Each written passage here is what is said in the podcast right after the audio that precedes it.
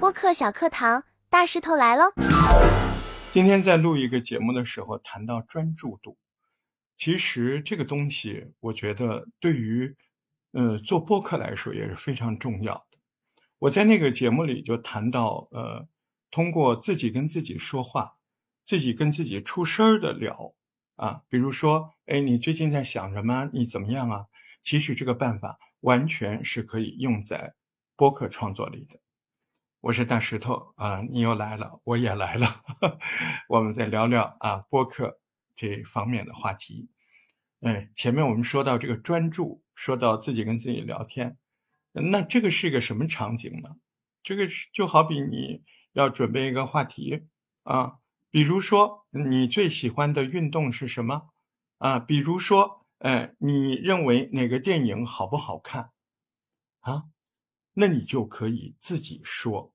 自己跟自己聊聊什么？聊内容吗？不，聊提纲啊！你就当你和另外一个人自己互相的两个人在聊天。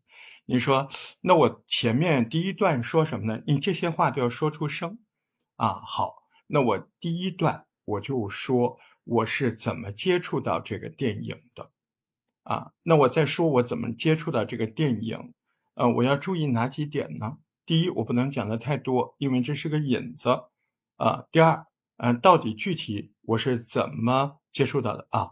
那我就说我是看小视频，有个故事让我想起这个电影，或者说前两天呃放假，朋友拉我去看了一场电影，看的还挺愉快。哎，这个到底是什么电影？就是这个。哎，好，那我第一段就这么说。那第二段我可以说说这个电影它到底是什么个内容啊？那这个电影是什么内容？分哪几段说呢？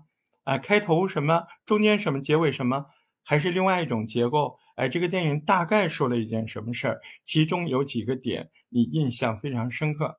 哎，你自己确定好，你要自己跟自己聊出来，然后你告诉自己啊，那我说内容的时候，我就从从那个印象最深刻的一个。演技比较炸裂的场景开始说，说完这个，我再回过头来说这个整个电影是说什么的。整个电影的故事情节说完了，我再说这里面让我最困惑或最经常引起我不停的回头想起这个电影是哪个点，是什么问题啊？在思考这个问题的过程，就变成了这个节目的第三部分，对吧？啊，在这个。思考的过程里，你要开始剖解。你告诉自己啊，那我怎么剖解？剖解到什么问题上？啊，到结尾怎么结？怎么共情？都要说清楚。这个说清楚不是节目本身，这个说清楚是自己在心里把逻辑说清楚，把你的任务说明白，把你的侧重说明白。啊，你把这些思维说明白了。把这些思维用跟自己谈话的形式，用声音的形式说出来了，哎，这个时候等于你给这个小节目已经有一个心理的有声的或者叫无声的啊？为什么叫无声的？你要真放在心里，不就没声音吗？对吧？为什么叫有声的？你要说出来，不就有声吗？不管是有声无声，您在渐渐的培养你的逻辑思维。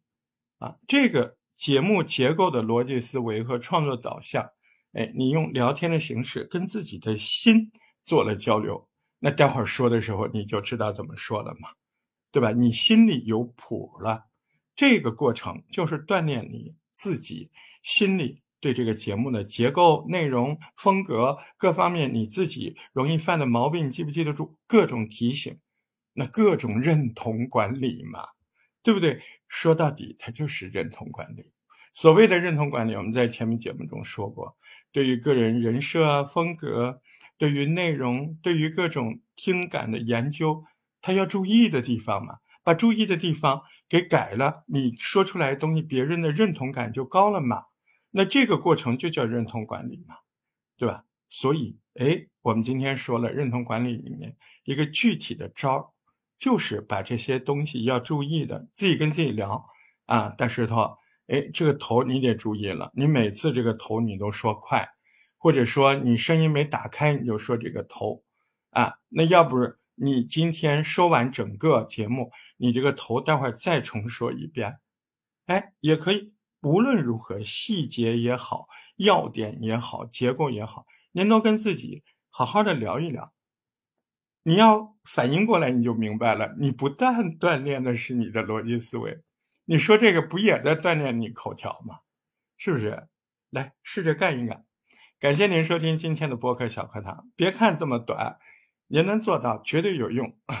下次记得常常来大石头这坐一坐。再会。